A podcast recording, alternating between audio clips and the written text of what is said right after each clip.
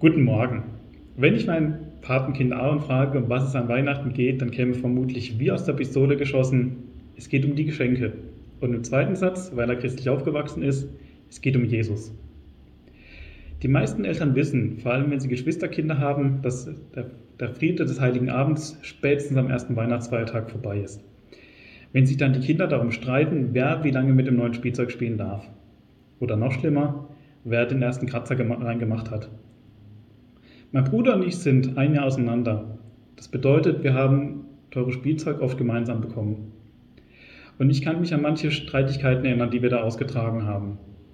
Auch wenn es meinem Vater dann zu viel wurde, kam oft der energische Satz, es reicht, hört auf zu streiten. Und mein Vater ist da eher der emotionale Typ. Das bedeutet, er hat es weniger ruhig gesagt wie ich heute, sondern mit mehr Wumms. Mein Bruder und ich wussten dann ganz genau, jetzt ist besser, wir vertragen uns, bevor es noch mehr Stress gibt. Wäre es nicht auch großartig, in dieser Welt einen Herrscher zu haben, der ein Machtwort spricht und alle Kriege sind von jetzt auf gleich vorbei? Der Prophet Zachariah verheißt in seinem Buch das Kommen eines solchen Machthabers. Ich, lese in Zachariah 9, die Verse 9 und 10. Du Tochter Zion, freue dich sehr, und du Tochter Jerusalem, jauchze, Sieh, dein König kommt zu dir, ein Gerechter und ein Helfer, arm und reitet auf einem Esel, auf einem Füllen der Eselin. Denn ich will die Wagen vernichten in Ephraim und die Rosse in Jerusalem, und den Kriegsbogen soll zerbrochen werden. Denn er wird Frieden gebieten den Völkern, und seine Herrschaft wird sein von einem Meer bis zum anderen und vom Strom bis an die Enden der Erde. Diese Weissagung wird sich, wie wir alle wissen, im Jahr Null, im Jahr Null mit der Geburt von Jesu erfüllen. Zachariah lebte ca. 500 Jahre vor Christus. Das Volk Israel war zur damaligen Zeit aus babylonischer Gefangenschaft zurückgekehrt und die waren gerade dabei, Jerusalem aufzubauen. Der Vers sollte dem Volk Mut beim Aufbau machen. Ein Haltet durch, auch in schwierigen Zeiten. Schwierige Zeiten haben wir auch heute. Und du fragst dich vielleicht, wo ist dieser verheißene Friede? Der letzte Vers gibt darüber Aufschluss. Weltfrieden haben wir noch nicht. Und auch, dass seine Herrschaft von einem Meer zum anderen reicht, hat Jesus zur damaligen Zeit noch nicht erreicht. Wir haben also hier eine Weissagung, die sich bis jetzt nur teilweise erfüllt hat. Aber wir können uns wie bei der Geburt von Jesus darauf verlassen, dass Gott auch den zweiten Teil erfüllen wird. Wenn auch nicht sofort.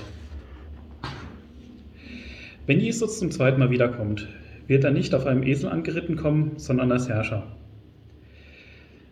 Der Hauptauftrag seiner ersten Zeit auf der Erde war zu sterben und damit die Möglichkeit für die Menschen zu eröffnen, Frieden mit Gott zu schließen.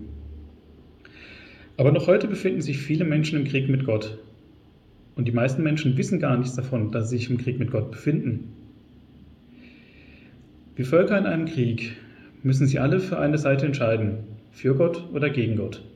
Was dazwischen gibt es nicht. An Weihnachten gibt es zwei Dinge, für die wir Gott dankbar sein können. Erstens, dass Jesus auf die Erde kam, für uns gestorben ist und damit ermöglicht hat, dass wir Frieden mit Gott schließen können. Und zum Zweiten, dass sich der zweite Teil der Weissagung noch nicht erfüllt hat und Jesus noch nicht wiedergekommen ist.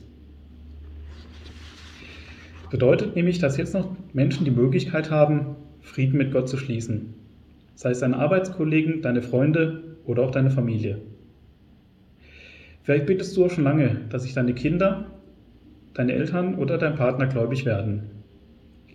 Auch hier kann der Text Mut machen. Von dieser Weissagung von Zachariah bis zur Geburt Jesu vergingen etwa 500 Jahre.